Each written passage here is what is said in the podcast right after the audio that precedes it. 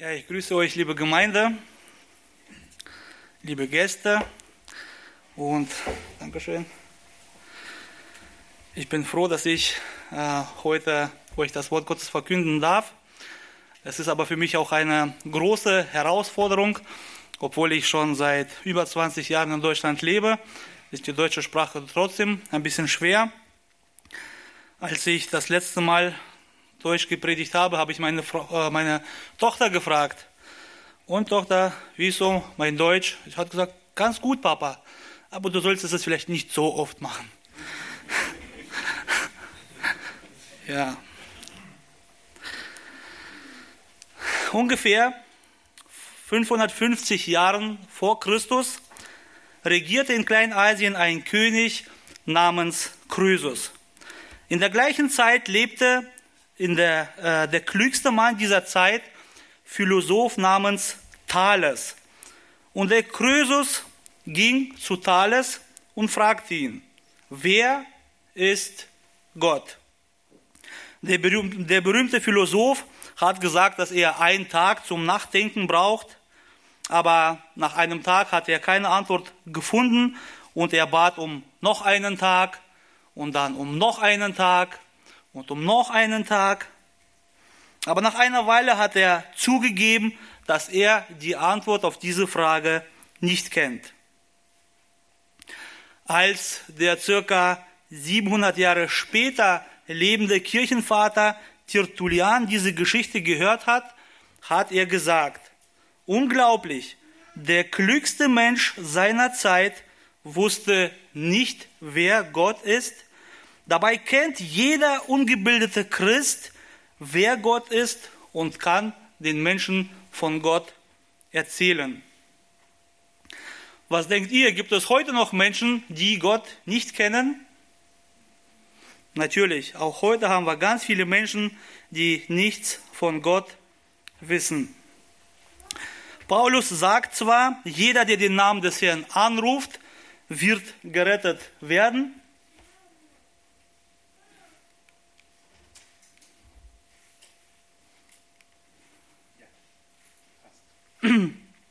Römer 10, 14 sagt er aber, wie sollen sie aber den anrufen, an den sie nicht geglaubt haben? Wie sollen sie aber an den glauben, von dem sie nichts gehört haben?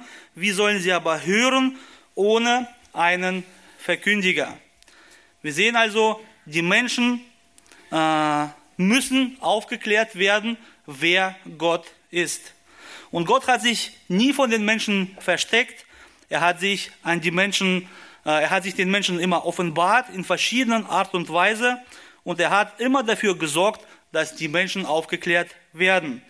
In Hebräerbrief 1, 1 bis 2 lesen wir, nachdem Gott in Vergangenheit, vergangenen Zeiten vielfältig und auf vielerlei Weise zu den Vätern geredet hat durch die Propheten, hat er in den letzten Tagen zu uns geredet durch den Sohn. Also Gott wollte sich immer schon den Menschen offenbaren und zeigen.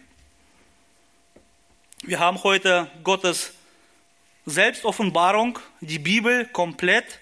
Jeder kann sie haben in Deutschland, jeder kann sie lesen und jeder kann wirklich viel über Gott aus der Bibel erfahren. Wir werden heute mit euch auch aus der Bibel einen Vers anschauen, Vers 115. Und in diesem Vers gibt es 18 Verse, die von der Unwissenheit der Welt von Gott berichten. Und äh, diese Verse erzählen uns, wer der wahre Gott ist, wo er ist und wie er ist. Titel heutiger Predigt ist, also das ist eine Frage, wer ist der allmächtige Gott? Und ich möchte mit euch zusammen äh, Psalm 115 lesen. Ihr könnt eure Bibeln aufschlagen oder ihr seht das hier. Nicht uns, o oh Herr, nicht uns, sondern deinen Namen gib Ehre, um deiner Gnade und Treue willen. Warum sollen die Heiden sagen, wo ist denn ihr Gott? Aber unser Gott ist im Himmel, er tut alles, was ihm wohlgefällt. Ihre Götzen sind Silber und Gold von Menschenhänden gemacht, Sie haben einen Mund und reden nicht. Sie haben Augen und sehen nicht. Ohren haben sie und hören nicht. Eine Nase haben sie und riechen nicht.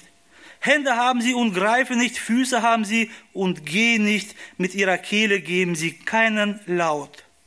Ihnen gleich werden die, welche sie machen, alle, die auf sie vertrauen. Israel, vertraue auf den Herrn. Er ist ihre Hilfe und ihr Schild die ihr den Herrn fürchtet, vertraut auf den Herrn, er ist ihre Hilfe und ihr Schild. Der Herr wolle an uns gedenken. Er wolle segnen, er segnen. Er segne das Haus Israel, er segne das Haus Aaron, er segne die, den Herrn fürchten, die Kleinen samt den Großen. Der Herr mehre euch, euch und eure Kinder. Gesegnet seid ihr vor dem Herrn, der Himmel und Erde gemacht hat. Der Himmel ist der Himmel des Herrn, aber die Erde hat er den Menschenkindern gegeben. Die Toten rühmen den Herrn nicht, keiner, der zum Schweigen hinabfährt. Wir aber wollen den Herrn preisen von nun an bis in die Ewigkeit. Halleluja. Nochmal die Frage, die wir uns stellen wollen, ist, wer ist der allmächtige Gott? Und wir haben heute drei Punkte. Erster ist, die Ehre Gottes gehört allein Gott. Israel, Verse 1 bis 3. Zweiter Punkt, die nichtnützigen Götzen, Verse 4 bis 8. Und dritter Punkt ist eine Aufforderung, vertrau dem allmächtigen Gott, Verse 9 bis 18. Erster Punkt, die Ehre gehört allein Gott Israels.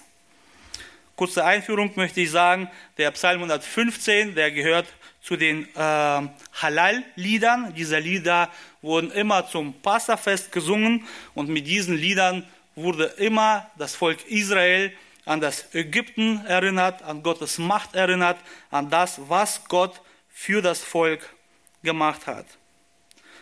Der Psalmschreiber sagt in Vers 1, nicht uns, o oh Herr, nicht uns, sondern deinen Namen gib Ehre um deiner Gnade und Treue willen. Er sagt, deinen Namen gib Ehre um deiner Gnade und Treue willen. Der Psalmschreiber versteht, dass die Ehre allein Gott gehört. Oft verstehen das die Menschen nicht. Menschen wollen nämlich alle selber die Ehre bekommen. Unser Leben dreht sich immer um uns selbst. Schon wenn wir klein sind, wir gehen in die Schule, manche bekommen gute Zensuren und sind stolz auf sich. Der eine oder andere ist vielleicht sportlich begabt und ist stolz auf seine sportlichen Leistungen. Andere gehen arbeiten, verdienen gutes Geld, kaufen sich teure Autos oder Häuser und sind auch stolz auf sich. Also stolz darauf, was sie erreicht haben. Verschiedene Künstler, Sänger, Schauspieler bekommen Auszeichnungen. Wir sehen das. Oscar, Globus, Riesenveranstaltungen und was es noch nicht alles gibt. Und alle diese Menschen, die dort diese Auszeichnungen bekommen, sind stolz auf sich. Die Menschen benehmen sich so, weil sie nicht wissen, wer der allmächtige Gott ist. Dabei sagt Gott selber in Jeremia, Kapitel 9, Verse 22, 23, so spricht der Herr, wer, der Weise rühme sich nicht seiner Weisheit und der Starke rühme sich nicht seiner Stärke, der Reiche rühme sich nicht seines Reichtums, sondern wer sich rühmen will, der rühme sich dessen, dass er Einsicht hat und mich erkennt, dass ich der Herr bin, der Barmherzigkeit, Recht und Gerechtigkeit übt auf Erden. Denn daran habe ich wohlgefallen, spricht der Herr. Aber um sich des Herrn zu rühmen, muss man natürlich wissen, wer Gott überhaupt ist. Ich habe neulich im Fernsehen eine, ein Interview gesehen, der russische Präsident Putin. Er wurde gefragt zu seinem Glauben, man hat ihn gefragt, wann sind Sie zum Glauben gekommen? Und ich fand seine, seine Antwort interessant. Er sagte, dass er denkt, dass jeder Mensch mit der Gotteserkenntnis schon geboren wird. Und weiter sagt er, aber verstehen tun das verschiedene Menschen zu verschiedener Zeit und aus verschiedenen Gründen. Was er nicht sagte, leider auch manchmal an verschiedene Götter, die gar keine Götter sind. Jemand sagte, das Atheist ist ein Mensch, der Gott dafür hasst, dass es ihn nicht gibt. Auch eine Torheit. Jeder Mensch glaubt an einen Gott, aber das Problem ist, dass viele Menschen seinen eigenen Gott haben. Neulich haben wir in äh, unserem Hauskreis das Buch Jona gelesen und äh, es war interessant zu lesen, als der große Sturm aufkam auf dem Schiff und die Seemänner, die starken Seemänner angefangen haben, ihre Götter anzubeten und es half nichts, sind sie zu Jona runtergegangen und haben ihn gefragt, wer er ist und wo er herkommt. Und Jona sagte ihnen, Jona 1,9, er aber sprach zu ihnen, ich bin ein Hebräer und ich fürchte den Herrn, der Gott des Himmels den Gott des Himmels, der das Meer und das Trockene gemacht hat. Er wusste ganz genau, welchen Gott er anbetet. Gott des Himmels, der das Meer und das Trockene gemacht hat. Viele glauben an Gott, aber sie wissen nicht, dass er, dass Gott überhaupt der Grund ihres Daseins ist und dass auch das Ziel ihres Daseins ist.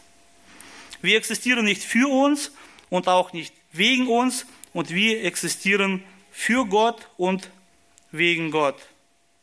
Es war Gott, der alles erschaffen hat, alles auch uns Menschen und er offenbart das auch uns, er offenbart das auch richtig detailliert. Im ersten Buch Mose kann man nachlesen, wie Gott alles erschaffen hat. Gott gab uns alle unsere Fähigkeiten, alle unsere Begabungen, Manchmal hört man so einen Satz, ich habe in meinem Leben nichts umsonst bekommen. Alles, was ich habe, habe ich mit diesen Händen mir selber verdient. Aber da kann man diesen Menschen fragen, wer hat dir überhaupt diese Hände gegeben? Nicht jeder Mensch auf der Welt hat zwei Hände. Wer hat dir die Kraft gegeben? Wer hat dir die Gesundheit gegeben? Der Psalmschreiber versteht ganz genau und erzählt uns, dass alles, was er hat und alles, was er kann, Gott ihm gegeben hat. Und deswegen gehört alles, alle Ehre nur Gott allein. Und weiter sagt er, um deiner Gnade und deiner Treue willen. Er nennt hier die Eigenschaften, die nur Gott gehören, Gnade und Treue. Nur Gott allein ist treu, nur Gott allein ist gnädig. Und ich möchte mit euch ein paar Beispiele aus der Bibel anschauen, es gibt wirklich, wirklich hunderte davon. Wir schauen uns nur ein paar an. Für Gottes Treue. Jesaja sagt 25,1: Herr, du bist mein Gott, ich preise dich, äh, dich preise ich. Ich lobe deinen Namen, denn du hast Wunder getan. Deine Ratschlüsse von Alters her sind treu und wahrhaftig. 2. Thessalonicher 3,3 lesen wir, aber der Herr ist treu, der wird euch stärken und bewahren von dem Bösen. 5. Mose 7,9 So sollst du nun wissen, dass der Herr dein Gott, Entschuldigung,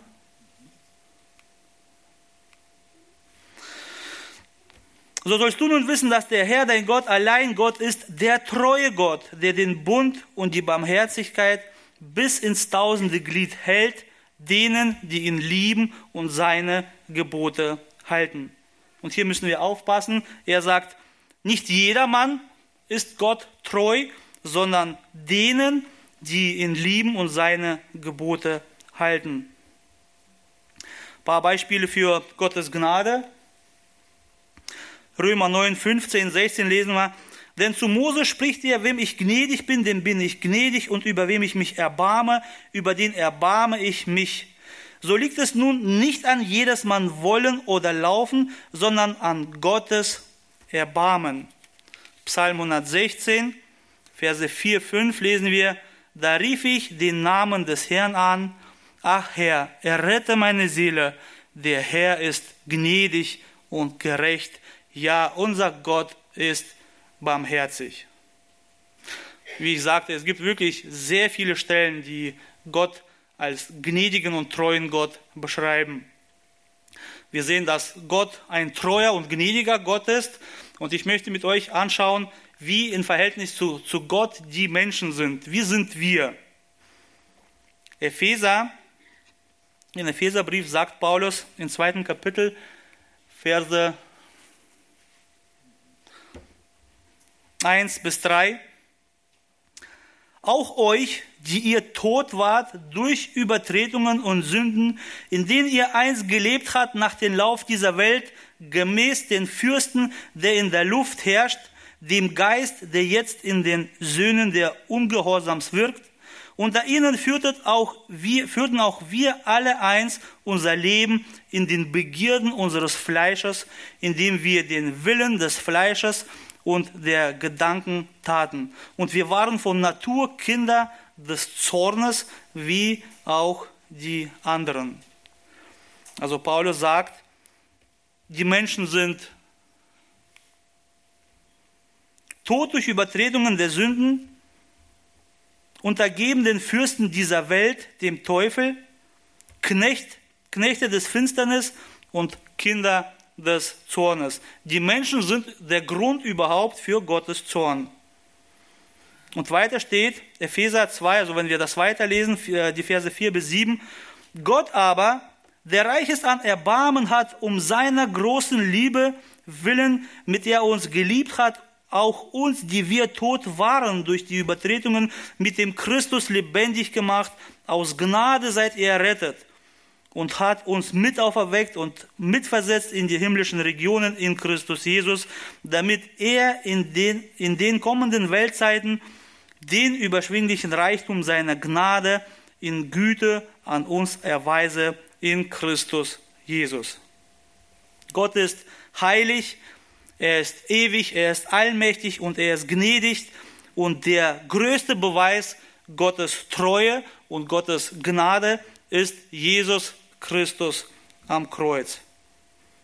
Du und ich und die ganze Menschheit haben keinen Grund, keinen kleinsten Grund, um auf sich stolz zu sein. Egal was für gute Taten wir tun, egal wie äh, begabt du bist und egal was du alles kannst und machst. Denn alles, was wir haben, bekommen wir von Gott. Und deshalb bekommt die ganze Ehre auch nur Gott allein.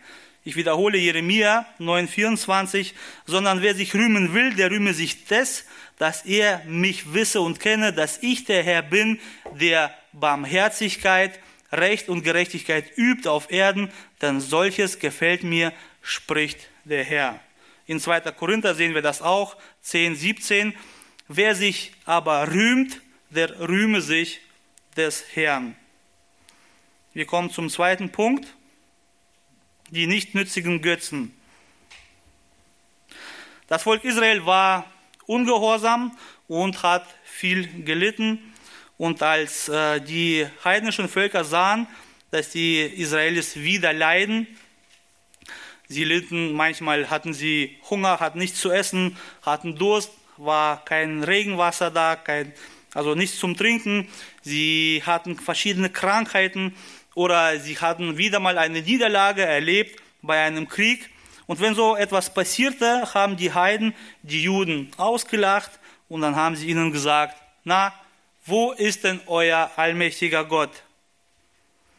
Liebe Geschwister, auch wir sind manchmal in ähnliche Situationen, manchmal auch wir erleben verschiedene Niederlagen in unserem Leben. Der eine wird vielleicht krank, der andere verliert seinen Job, bricht sich sein Bein oder es passiert noch irgendetwas. Und unsere Kollegen, also die Menschen um uns herum, Kollegen, Mitschüler, vielleicht eigene Verwandtschaft, fragt uns dann, na, wo ist denn euer Gott gewesen, als dies oder jenes passierte? Heute würde der Psalmschreiber zu diesen Menschen sagen, es gibt ein Lied im Radio, äh, lasst die Leute reden, sie haben ihre Meinung aus der Bild ne, oder aus dem Fernseher. Er sagt, wenn wir wissen, unser Gott ist im Himmel, er tut alles, was ihm wohlgefällt. Er sagt, dass unser Gott ist ein Gott und nicht ein Knecht, der unsere Befehle ausübt. Er sagt, Gott ist souverän, der wahre Gott tut das, was er für richtig hält. Wir verlangen ganz oft von Gott, dass er das tut, was wir wollen. Wir beten, wir bitten ihn, dass er uns dies oder jenes tut und wenn er das nicht tut, wenn er unsere Bitte nicht erfüllt, denken wir, vielleicht mag er uns nicht, vielleicht hört er uns nicht, aber wir denken überhaupt nicht darüber nach, dass unsere Bitte vielleicht Gott nicht gefällt oder dass unsere Bitte vielleicht gegen Gottes Eigenschaften verstößt. Ich äh, habe äh, Menschen im Knast besucht äh, mit einem Bruder und wir haben natürlich den Menschen immer über Gott erzählt, über Christus erzählt, eigenes Zeugnis gegeben. Und mit einem Mann habe ich gesprochen und ich habe ihn gefragt, wie ist eigentlich sein Verhältnis zu Gott? Wie sieht er Gott? Kennt er Gott? Und dieser Mann sprach zu mir, sagte, also ich habe mit Gott überhaupt keine Probleme. Ich habe schon immer Gott gekannt und Gott kennt mich auch. Und jedes Mal, wenn ich irgendwas klauen gegangen bin oder sonst was gemacht habe, ich habe immer vorher gebetet.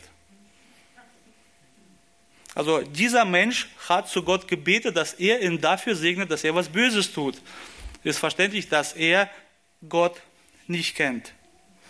Denn Gott kann nicht lügen, er kann nicht ungerecht sein, Gott kann keine Sünde machen, er ist ein heiliger Gott, der im Himmel wohnt und er das tut, was ihm wohlgefällt.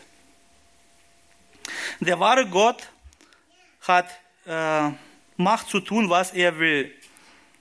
Er wollte die Welt erschaffen und er tat das. Er wollte die Menschen erschaffen und er tat das. Er wollte Tiere und er erschuf Tiere und unsere Welt, unser Planet ist heute rund, weil Gott es rund erschaffen wollte. Weiter zeigt uns der Psalm, äh, der Psalm den Unterschied zu den Götzen. Also er zeigt uns auf, dass unser Gott äh, Gott des Himmels ist und dass unser Gott tut. Er tut etwas und er tut das, was er will. Wie sind die Götzen? Wir lesen gemeinsam die Verse 2 bis 8. Warum sollen die Heiden sagen, wo ist denn ihr Gott? Aber unser Gott ist im Himmel, er tut alles, was ihm wohlgefällt. Ihre Götzen sind Silber und Gold von Menschenhänden gemacht. Sie haben einen Mund und reden nicht. Sie haben Augen und sehen nicht. Ohren haben sie und hören nicht. Eine Nase haben sie und riechen nicht. Hände haben sie und greifen nicht. Füße haben sie und gehen nicht. Mit ihren Kehlen geben sie keinen Laut. Ihnen gleich werden die, welche sie machen, alle die auf sie vertrauen. Die heidnischen Völker haben immer schon irgendwelche Sachen, Figuren hergestellt und sie angebetet.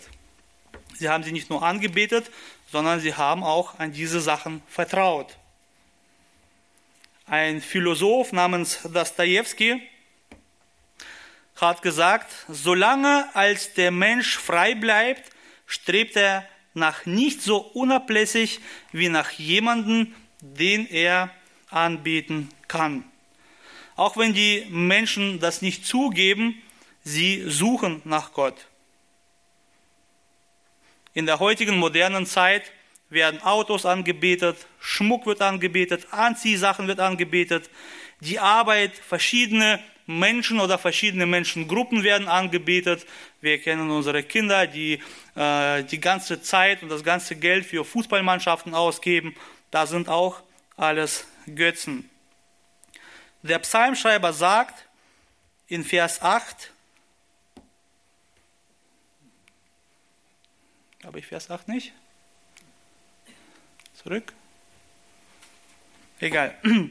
In Vers 8 sagt der Psalmschreiber, ihnen gleich werden die, welche sie machen, alle, die auf sie vertrauen. So wie früher, so auch heute basteln die Menschen verschiedene Bilder, Amulette, Figuren. Ich habe ein paar Beispiele für euch. Äh, und sie vertrauen an diese Amulette, sie beten sie an, sie reden mit ihnen, sie küssen sie, sie streicheln sie, tragen sie um den Hals. Die Figuren haben Hände, wir haben gesehen, manche Figuren haben ganz viele Hände. Sie haben Augen, manchmal bestehen diese Figuren nur aus einem Auge. Viele Leute bringen sowas aus dem Urlaub mit nach Hause. Das sind alles Götzen, die von anderen Menschen angebetet werden. Aber was sie nicht haben, zurück. Aber was sie nicht haben, alle diese Dinge, sie haben keine Seele, sie haben kein Leben in sich, sie haben keinen Geist, sie sind geistlich tot und sie sind nutzlos. Sie haben keinen Nutzen. Und der Psalmschreiber sagt, dass die, die an sie vertrauen, werden ihnen gleich. Was bedeutet ihnen gleich?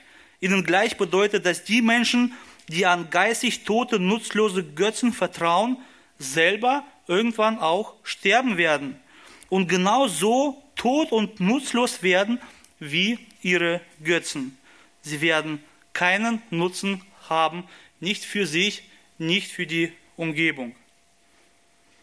Der größte nichtnützige Götze ist der Mensch selber. Der Mensch, die Menschen gehen in die Schule, bauen Häuser, produzieren Lieder, Filme, Konzerte und vieles anderes und sie denken, sie tun was Großartiges, was Ewiges. Aber was ist das zum Vergleich zu dem, was Gott erschaffen hat? Gott des Himmels, der die Erde und den Himmel erschaffen hat. Bei allem, was der Mensch tut, braucht er Gott. Gott schenkt ihnen die Luft zum Atmen. Er lässt ihr Herz schlagen und wir bestehen aus Atomen und dass die Atome überhaupt nicht auseinanderfallen, dafür tut alles unser Gott. Der Mensch sagt ganz stolz, schau, was ich geschaffen habe.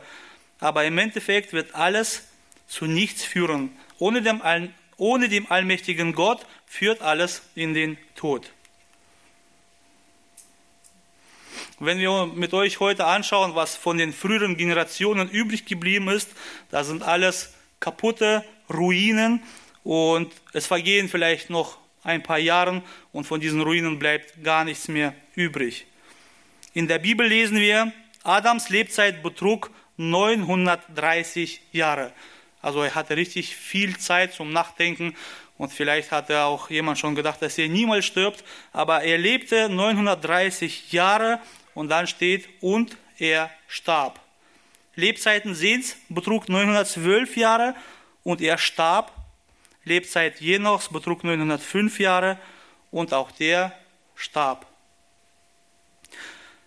Heute leben auf der Welt ungefähr sieben Milliarden Menschen.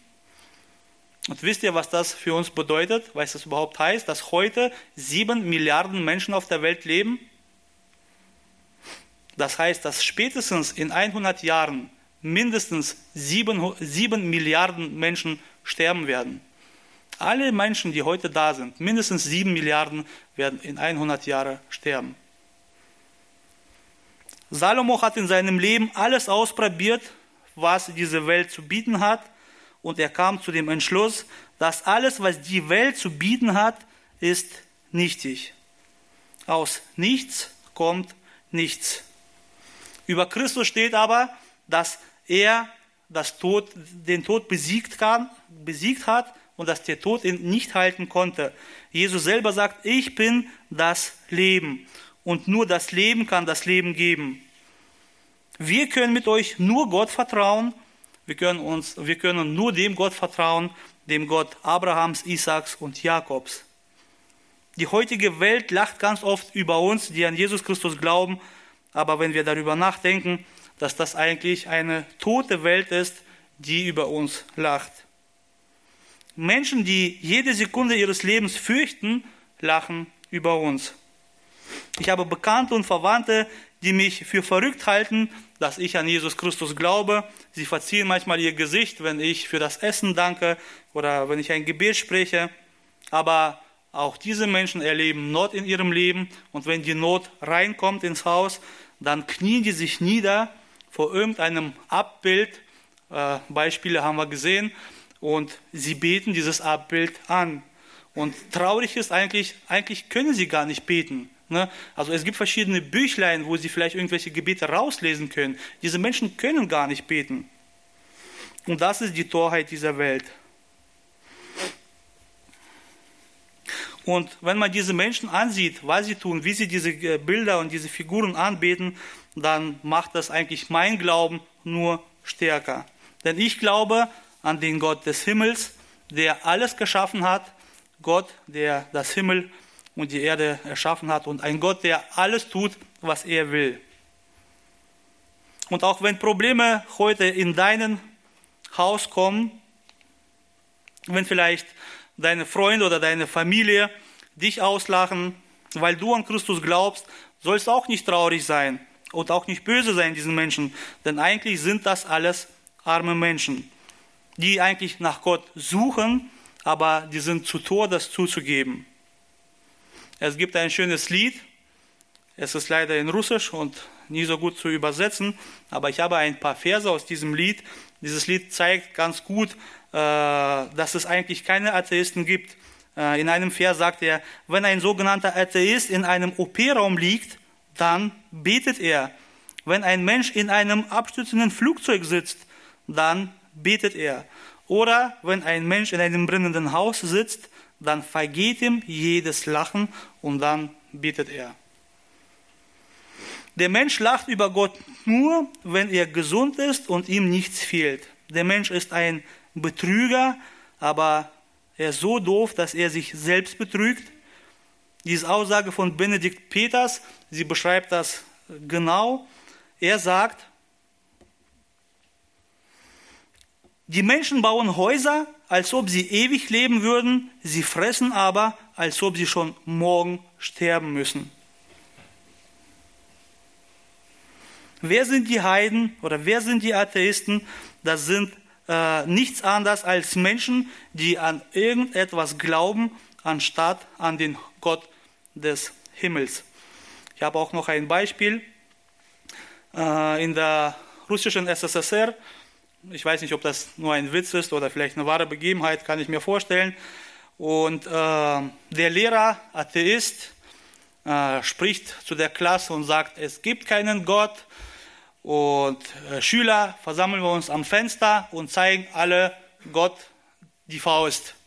Die ganze Klasse versammelt sich und zeigt den Gott den Faust. Nur der eine Junge ist sitzen geblieben und hat die Faust nicht gezeigt. Der Lehrer sagt, Junge, wieso zeigst du Gott nicht die Faust? Der Junge sagt, naja, äh, wenn es den Gott nicht gibt, warum soll ich ihm eine, äh, dann brauche ich ihm die, die Faust nicht zeigen. Und wenn es Gott doch gibt, dann will ich mit ihm in einer guten Beziehung haben. Ja, also die Torheit dieser Menschen. Ich fasse nochmal kurz zusammen. Wir haben bis jetzt zwei Punkte angeschaut. Wir haben gesehen, dass die Ehre allein Gott Israels gehört, weil er der einzig wahre Gott ist. Und dass wir glücklich sein sollen, dass der wahre Gott, dass wir den wahren Gott kennen und dass er uns von den toten, nichtnützigen Götzen befreit hat. Der letzte, dritte Punkt. Ich sagte, das ist eine Aufforderung. Vertrau dem allmächtigen Gott. Ich möchte mit euch nochmal die Verse lesen von 9 bis 18. Israel, vertraue auf den Herrn, er ist ihre Hilfe und ihr Schild. Haus Aaron, vertraut auf den Herrn, er ist ihre Hilfe und ihr Schild. Die ihr den Herrn fürchtet, vertraut auf den Herrn, er ist ihre Hilfe und ihr Schild. Der Herr wolle an uns gedenken, er, er wolle segnen, er segne das Haus Israel, er segne das Haus Aaron, er segne die, den Herrn fürchten, die Kleinen samt den Großen. Der Herr mehre euch und eure Kinder. Gesegnet seid ihr von dem Herrn, der Himmel und Erde gemacht hat. Der Himmel ist der Himmel des Herrn, aber die Erde hat er den Menschenkindern gegeben. Die Toten rühmen den Herrn nicht, keiner, der zum Schweigen hinabfährt. Wir aber wollen den Herrn preisen von nun an bis in die Ewigkeit. Halleluja. Der Psalmschreiber fordert uns alle auf, Gott zu vertrauen. Was bin ich Vertrauen? Ich habe zwei Definitionen. Vertrauen bedeutet, äh, dass wir überzeugt sind in der Möglichkeit von Handlung und der Fähigkeit zur Handlung. Also überzeugt sein, dass einer die Fähigkeit besitzt, irgendwas zu tun und überzeugt sein, dass er das auch tut. Äh, zweite Definition, auf irgendetwas mit Hoffnung und Glauben warten, mit Sicherheit auf Erfolg. Das Gegenteil von Vertrauen ist Misstrauen. Wo lernen wir Vertrauen? Christus sagt uns, ihr sollt sein wie die Kinder. Also bei den Kindern können wir das Vertrauen lernen. Ich denke mal, jeder hat schon diesen Beispiel gehört, wenn wir kleine Kinder haben und ihnen sagen, komm, spring ins Papas Hände, dann machen die das sofort. Man kann vieles mit Hoffnung und äh, Glauben, auf vieles mit Hoffnung und Glauben warten, aber wie ich schon sagte, hier auf Erden, wenn wir auf irgendwas hier auf Erden warten, dann ist das alles vergänglich. Und spätestens 100 Jahre ist das alles später tot. Ich möchte damit sagen, dass alles vergeht, aber unser Gott ist allmächtig, er ist heilig und er ist ewig, also un, äh, unvergänglich. Die Eitelkeit, von der Salomo in seinem Buch spricht, in dem Buch Prediger, bezieht sich nicht auf Gott, sondern nur auf das, was die Welt zu bieten hat. Denn Gott ist ewig und Gott kann machen, was er will. Und Gott kann man vertrauen. Psalmschreiber fordert uns hier dreimal auf, auf Gott zu vertrauen. Er sagt einmal äh, zu dem Volk Israel, dass sie dem Herrn vertrauen sollen. Er spricht eine Menschengruppe an, das Haus Aarons, das sind die Priester des Herrn, dass auch sie dem Gott vertrauen sollen. Und das Schönste, was wir hier lesen, ist, dass nicht nur Israel und nicht nur das Haus Aaron, sondern Gott vertrauen, äh, Gott vertrauen können alle Menschen, die ihn fürchten.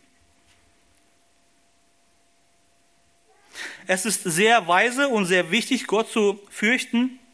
Ich habe hier mehrere Beispiele. Äh, Psalm 103. Wo sind wir? Psalm 103, Vers 11. Denn so hoch der Himmel über die Erde ist, so groß ist seine Gnade über denen, die ihn fürchten. Psalm 25, 14. Das Geheimnis des Herrn ist für die, welche ihn fürchten und seinen Bund lässt er sie erkennen. Psalm 34, 10. Fürchtet den Herrn, ihr seine Heiligen, denn die ihn fürchten, haben keinen Mangel. Psalm 85, 10. Gewiss ist seine Rettung denen nahe, die ihn fürchten, damit sie Herrlichkeit in unserem, damit die Herrlichkeit in unserem Land wohne. Gottes Furcht und die Segen dadurch allein in den Psalmen kommt 38 Mal vor. Und es gibt noch andere Stellen. Also sehen wir mit euch, dass die Furcht Gottes sehr, sehr wichtig ist. Viele Juden denken, dass nur sie Gottes Volk sind und dass auch nur sie die Segnungen von Gott bekommen.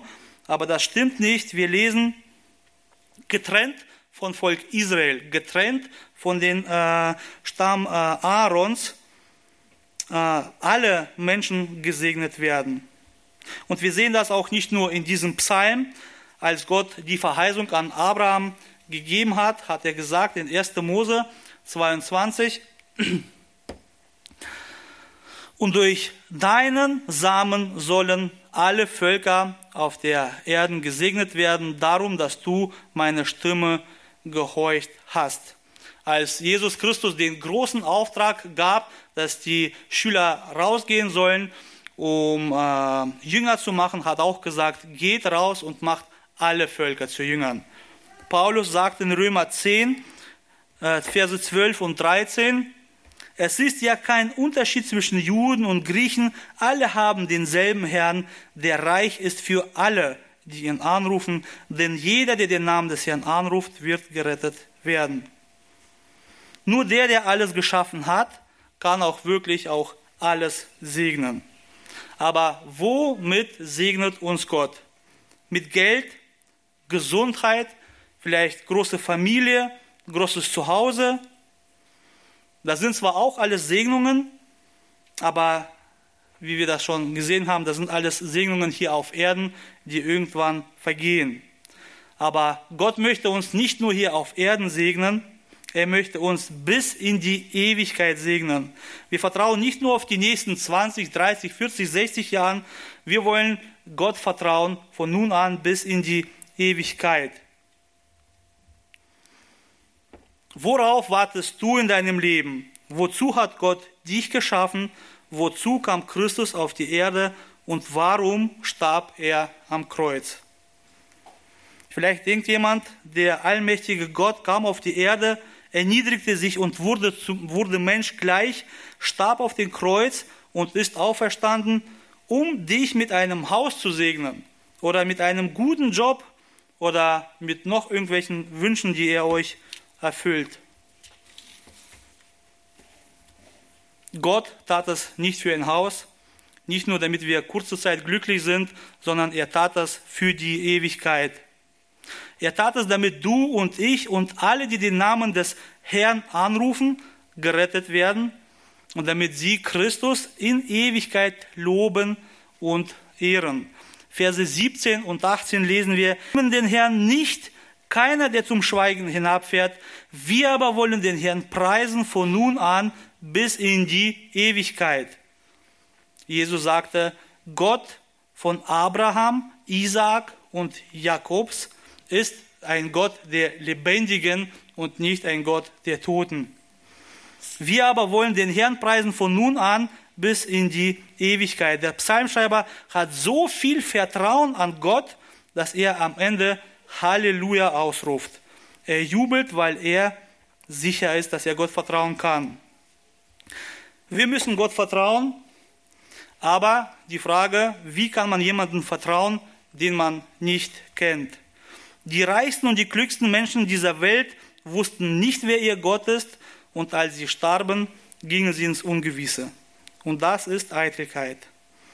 Wir lesen mit euch äh, in Salomo, bei Salomo in seinem Buch Prediger, Verse 2, 15 und 16, sagt Salomo, da sprach ich in meinen Herzen, wenn mir doch gleiche Geschick widerfährt wie dem Toren, warum bin ich so überaus weise geworden? Und ich sprach in meinen Herzen, auch das ist nichtig, denn dem Weisen wird eben ebenso wenig äh, wie dem Toren eine ewige Andenken zuteil, weil in den künftigen Tagen längst alles vergessen sein wird und wie stirbt doch der Weise samt dem Toren dahin. Das heißt, du kannst reich sein, du kannst weise sein, aber wenn du den Gott des Himmels nicht kennst, wirst du sterben wie ein Armator.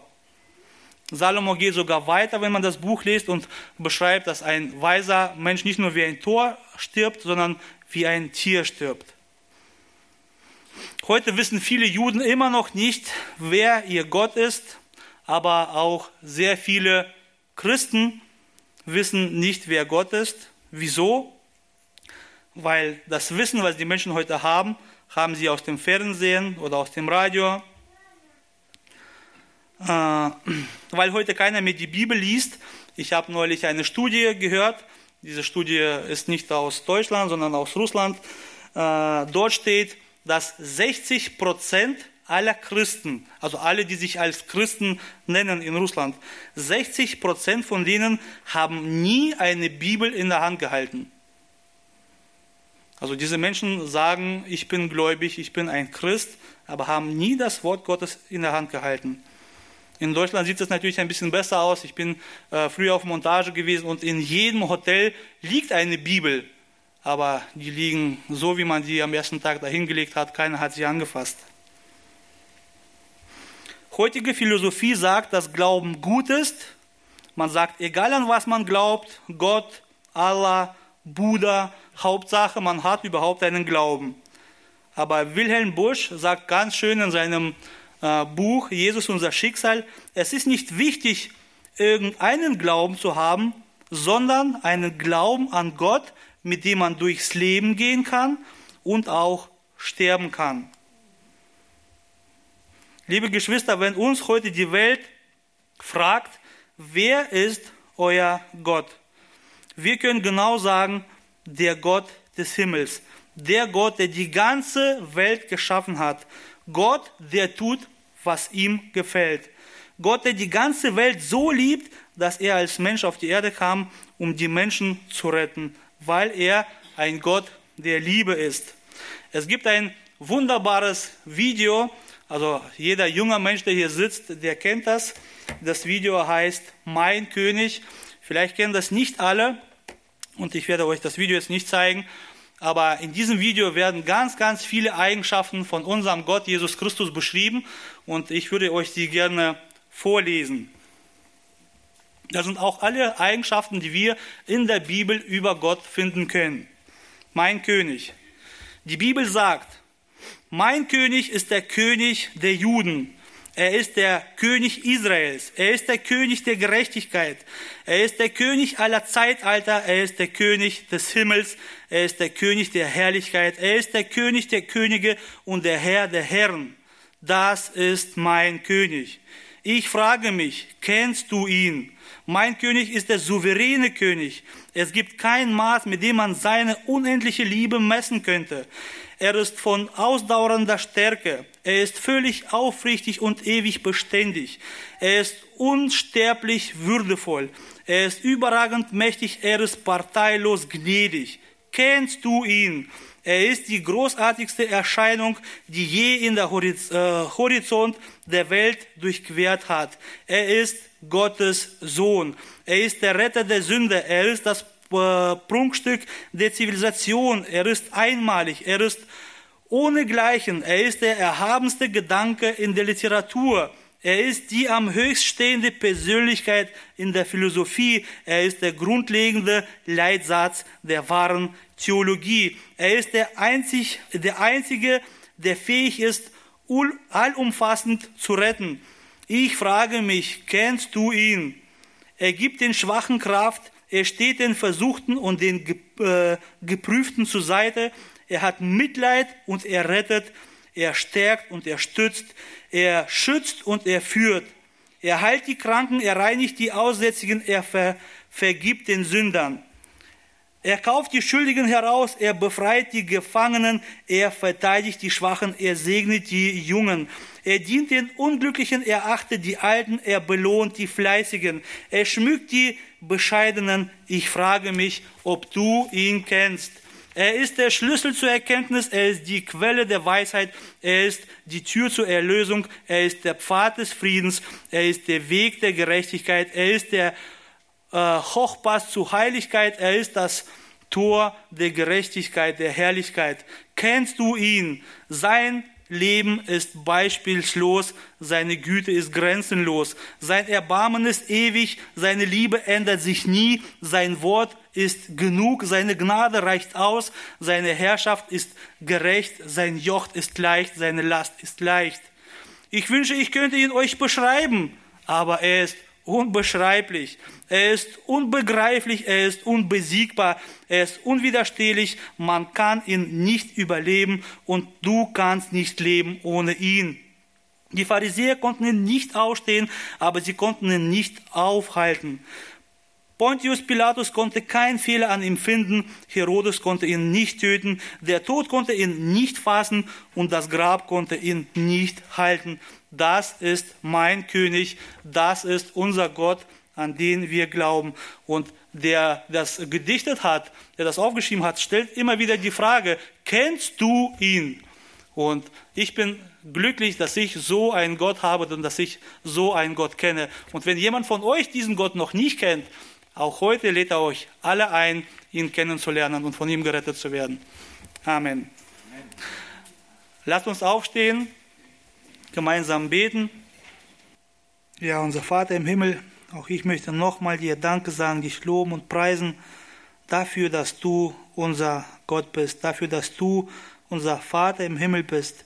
Ich danke dir, Herr, für deinen Sohn, für Jesus Christus. Ich danke dir, Herr, dass du uns errettet hast. Ich danke dir, Herr, dass du zu uns gesprochen hast, dass du dich offenbart hast, jeden Menschen auf der Welt. Ich danke dir, Herr, dass wir wirklich einen Gott haben, der uns nicht nur auf der Erde segnet, sondern der uns bis in die Ewigkeit segnet. Danke dir, Herr, dass du mein König bist. Danke dir, Herr, dass du wirklich alles, alles kannst und alles machst. Ich möchte dich bitten, Herr, dass du wirklich jeden Menschen in diesem Saal rettest, dass du zu diesen Menschen sprichst und dich in jedem Herzen verherrlichst, nicht nur jetzt hier, sondern auch in die Ewigkeit. In Jesu Namen bitte ich dich an. Amen. Amen.